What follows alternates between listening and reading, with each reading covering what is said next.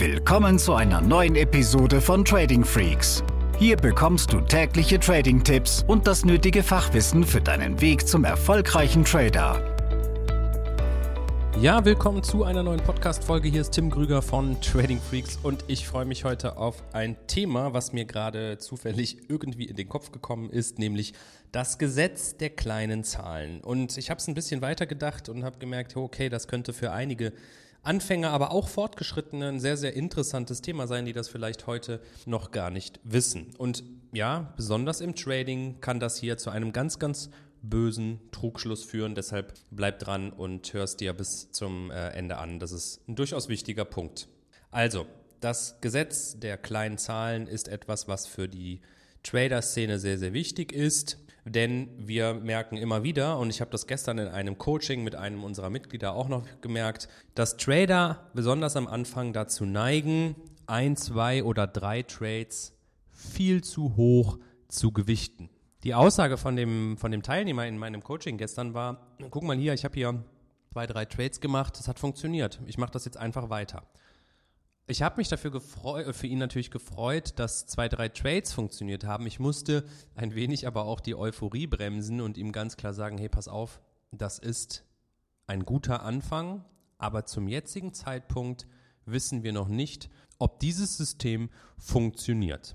Warum? Weil du ein System, eine Strategie nicht nach ein, zwei oder drei Trades ähm, bewerten kannst. Also hier kommen zwei Phänomene zusammen. Das eine eben dieses Gesetz der kleinen Zahlen, dass man ähm, da jeden einzelnen Trade in dieser kleinen Stichprobengröße viel zu hoch gewichtet und auf der anderen Seite dieses Phänomen der Recency Bias, wonach die Leute so die letzten Trades noch sehr stark in Erinnerung haben, aber den siebt oder acht letzten Trade gar nicht mehr zusammenkriegen. Warum ist das ein Problem? Weil du auch auf der anderen Seite, wenn du jetzt zwei, drei Fehltrades machst, sehr schnell anfängst an dir oder deiner Strategie zu zweifeln. Und dann drehst du dich immer wieder im Kreis. Dann fängst du jedes Mal nach zwei, drei Fehltrades an mit dem Thema, oh, ich brauche eine neue Strategie, die funktioniert nicht. Und damit bist du in einer Abwärtsspirale, aus der du ja gar nicht rauskommst. Also ich möchte dir mal mindestens mit dem Podcast heute äh, die Perspektive geben, dass du dich nicht auf zwei, drei der letzten Trades konzentrierst, sondern dass du dich auf 50 bis 100 Trades konzentrierst, wenn du über ein funktionierendes oder nicht funktionierendes System sprichst.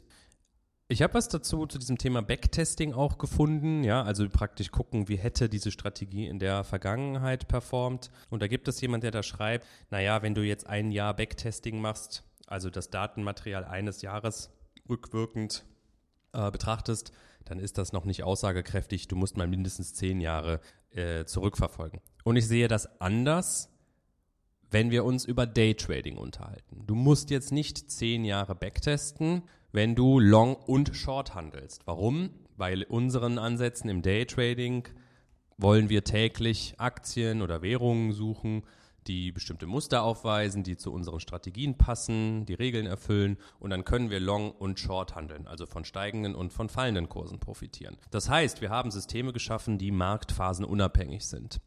Wenn du jetzt eine Long-Only-Strategie hättest und du hättest es zufällig geschafft, im Corona-Crash 2020 Long-Positionen ohne Ende aufzubauen, yo, dann hast du natürlich auch in ein, zwei Jahren eine super Trefferquote, tolle Ergebnisse erzielt, aber dann wirst du spätestens in diesem Jahr merken, dass da gerade einiges auch wieder in die andere Richtung geht. Deshalb in diesem Fall, wenn es um Long-Only oder Short-Only-Ansätze geht, da kann ich verstehen, dass derjenige sagt, hey, Backtesting muss dann mal mindestens über zehn Jahre passieren, damit du verschiedene Marktphasen abbildest. Aber gerade wenn du dich für den kurzfristigen Handel interessierst oder den auch schon aktiv betreibst, dann möchte ich dir da auch einfach sagen, ey, da reicht's aus, 50, 100, je nach System vielleicht auch 200 Trades zu testen und du hast eine sehr, sehr erst gute erste Grundlage. Ja, du kannst das auch immer mit einem Münzwurf vergleichen. Wenn du zwei, dreimal die Münze wirfst, dann wird es so sein, dass du mit ja, einer hohen Wahrscheinlichkeit dreimal Kopf oder dreimal Zahl hast. Aufs Trading projiziert bedeutet das, du machst drei Trades und du hast vielleicht dreimal Gewinner hintereinander oder du bist dreimal ausgestoppt worden. Nochmal, also da der Hinweis, bitte nicht nach drei Trades ein System bewerten, nicht in Euphorie oder die totale Trauer verfallen, wenn das jetzt noch nicht funktioniert hat. Je öfter du die Münze wirfst, beziehungsweise je öfter du nach exakt diesem Regelwerk dann arbeitest, mehr und mehr Quantität an Trades auch bekommst, wirst du merken, dass die Ergebnisse mehr in die 50-50-Richtung gehen. Und hier möchte ich es immer wieder betonen, im Trading geht es bei uns lediglich darum, Systeme zu schaffen, wo wir höhere Wahrscheinlichkeiten haben, wenn wir jetzt den Trade machen, dass wir im Gewinn als im Verlust landen. Das heißt natürlich auch, du musst dich damit zufrieden geben, dass du nicht 100% Trefferquote haben wirst, dass du ähm, am langen Ende einen Teil der Gewinne, die du machst, auch immer wieder in den Markt zurückgibst. Also nochmal, verfall nicht diesem Phänomen des Gesetzes der kleinen Zahlen, gib dir mehr Zeit, Perspektive für ein vernünftiges Journal. Dokumentiert das auch. Du musst das visuell haben, die letzten Ergebnisse. Weil du sonst eben auch in diese Recency Bias verfallen kannst, dass du dich nur noch an die zwei, drei letzten Trades erinnerst und das verfälscht das Bild total. Wenn du Probleme damit hast, dann kannst du uns A gerne kontaktieren. Wir können ähm, uns das Ganze mal anschauen, was du da machst, haben vielleicht noch Tipps. Wenn du sagst, ich habe da gar keine Lust drauf, das jetzt alles zu erarbeiten, kannst du natürlich auch von uns einiges schon lernen und mitnehmen. Das findest du auf unserer Webseite tradingfreaks.com und wir stehen dir gerne zur Verfügung. Unabhängig davon habe ich eine Sache in den letzten zwei, drei Jahren nicht gemacht und das war mal, ja, dich darum zu beten, bitten, vielleicht eine Bewertung zu schreiben äh, für diesen Podcast, wenn es dir hilft, die Tipps und Tricks, die wir mitgeben, wenn du das ein oder andere an Impulsen mitbekommst, dann freuen wir uns auch da über eine Bewertung, ähm, je nachdem, wo du den gerade hörst, auf Spotify, in der iTunes-App und so weiter. Das hilft uns weiter und wenn du auch da Interessen an bestimmten Themen hast oder sagst, könnt ihr dieses Thema mal aufgreifen, schreib uns an, das machen wir sehr, sehr gerne. Und damit, ja, gute Trades und bis zur nächsten Folge. Diese Episode ist zu Ende.